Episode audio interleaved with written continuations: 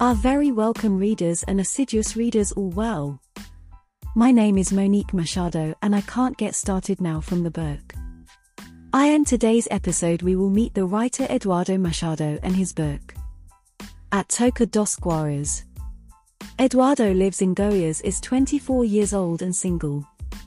His book called Na Toca dos Guaras. On a trip to the interior of Goiás, in the 1970s, we entered the Toca dos Guaras farm, owned by Thiago, where secrets and conflicts intertwine. Esther, raised by Javanese indigenous people, struggles with schizophrenia and she and her gay son face the tyranny of her husband, a male chauvinist patriarch. Dangerous as a despot, he plays a prominent role in the Midwest. Deprived of prospects for a future predetermined by his father, Danilo finds the arrival of Volta, a new worker, a mixture of tenderness and apprehension. An impetuous desire appears, capable of taking you through intense emotional stages. However, he didn't imagine that this bond of love would reveal Esther's true identity, making her reinterpret her own past. What will be the path to follow to survive this tyrant?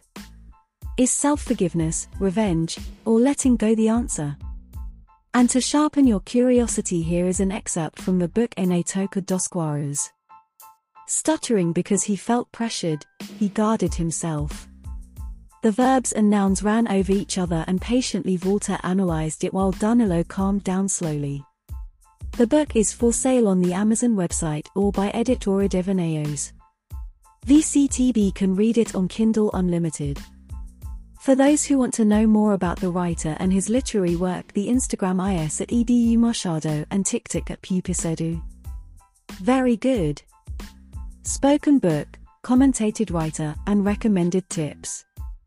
I am Monique Machado, and this was from the book I Can't Book.